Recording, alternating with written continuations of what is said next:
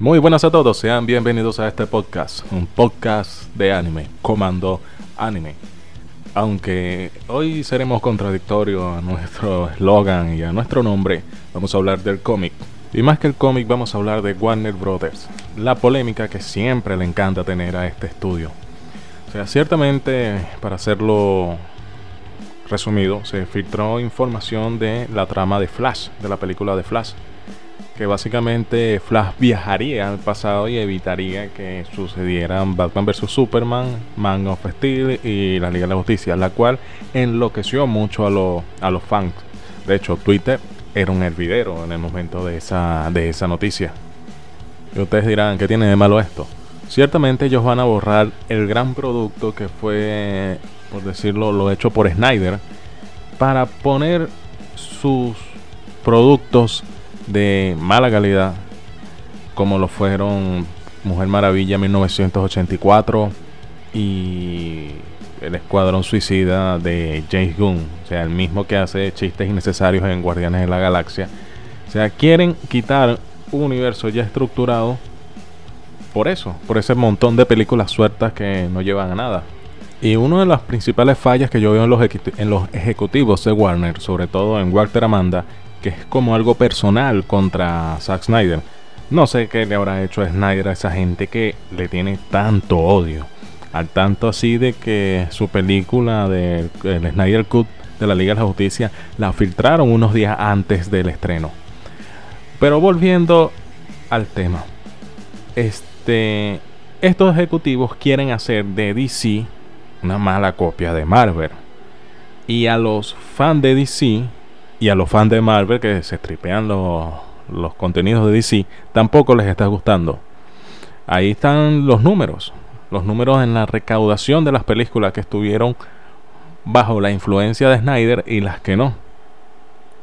Ahora, si analizamos la cosa de un punto de vista distinto y vemos que el Snyder Cut fue un, un éxito en las plataformas de streaming, ¿por qué no seguirlo? Sería dinero fácil de conseguir.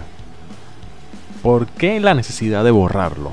O sea, ahí es donde viene la, pregunta en sí. Porque un montón de críticos de cine, críticos entre comillas, no les gustó. No, a ti te importan es las ganancias.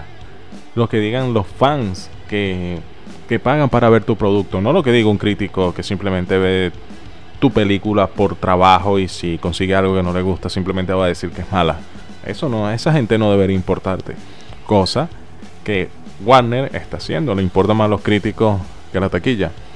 Y no aprendieron nada, absolutamente nada de lo que ha sido Sony. Sony montó tres Spider-Man, ahí la gente enloqueció, los fans lo querían y los dio. Y las ganancias de Sony ahorita son, son bestiales, son brutales. Esa es la cantidad de dinero que está ganando Sony ahorita. ¿Por qué Warner, si tienes millones de gente en Twitter alucinando y pidiéndote el Snyder Cut, el, Escuadrón Suicidio original de David Ayer, el corte de David Ayer? ¿Por qué no hacerlo?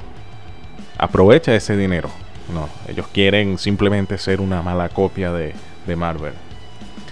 Y sin embargo, tienen el descaro. O sea, no hay que hay que entender ciertas cosas. O sea, uno no tiene nada en contra de los actores de que vayan a ser Super Gear, Valkyrie, Michael Keaton. Uno no tiene nada en contra de ellos. Es en contra de los ejecutivos como los están utilizando para dañar un universo que ya está establecido y que tiene un, una base de fans que van a pagar por ver la continuación de ese universo. Si nos fijamos en este momento en lo que voy a poner en la pantalla, que sería la recaudación de las películas que tuvieron cierta influencia de Snyder y las que no la tuvieron. Por ejemplo, la primera sería Man of Steel, recaudó 668 millones. Luego su Superman 872, Mujer Maravilla 822, Escuadrón Suicida, la cual la volvieron a mandar a hacer después que ya estaba terminada y que esperamos que algún día salga el corte original de ella 746 millones. Ahora vemos de este lado eh, Chazán, que es una buena película, recaudó 366. Aves de presa, Beers of Praise, 200 millones. Mujer Maravilla, 1984, 165 millones, 166,5. Y, el escuadrón, los, los guardianes suicidas de, de este tipo, de James Gunn, 167 millones. Entonces, ¿dónde está el dinero? ¿Dónde? En seguir con lo que Snyder propone, así no le guste a los críticos, o complacer, complacer a algunos críticos, pero que no ganes, un, no ganes casi nada. O sea, esas son cosas que tienes que pensar como, como empresario. Y como dice la miniatura del video, ¿el DCU está muerto? Sí, sí está muerto. Si hacen eso, está muerto. Lo estarían ejecutando. Pero por otra parte, hay algo que cabe destacar que en una red social de esta que le gusta mucho a los norteamericanos, Reddit, no recuerdo cuál, eh, un fan le preguntó a Snyder que si era el momento de perder la, la fe. Y Snyder le contestó, jamás.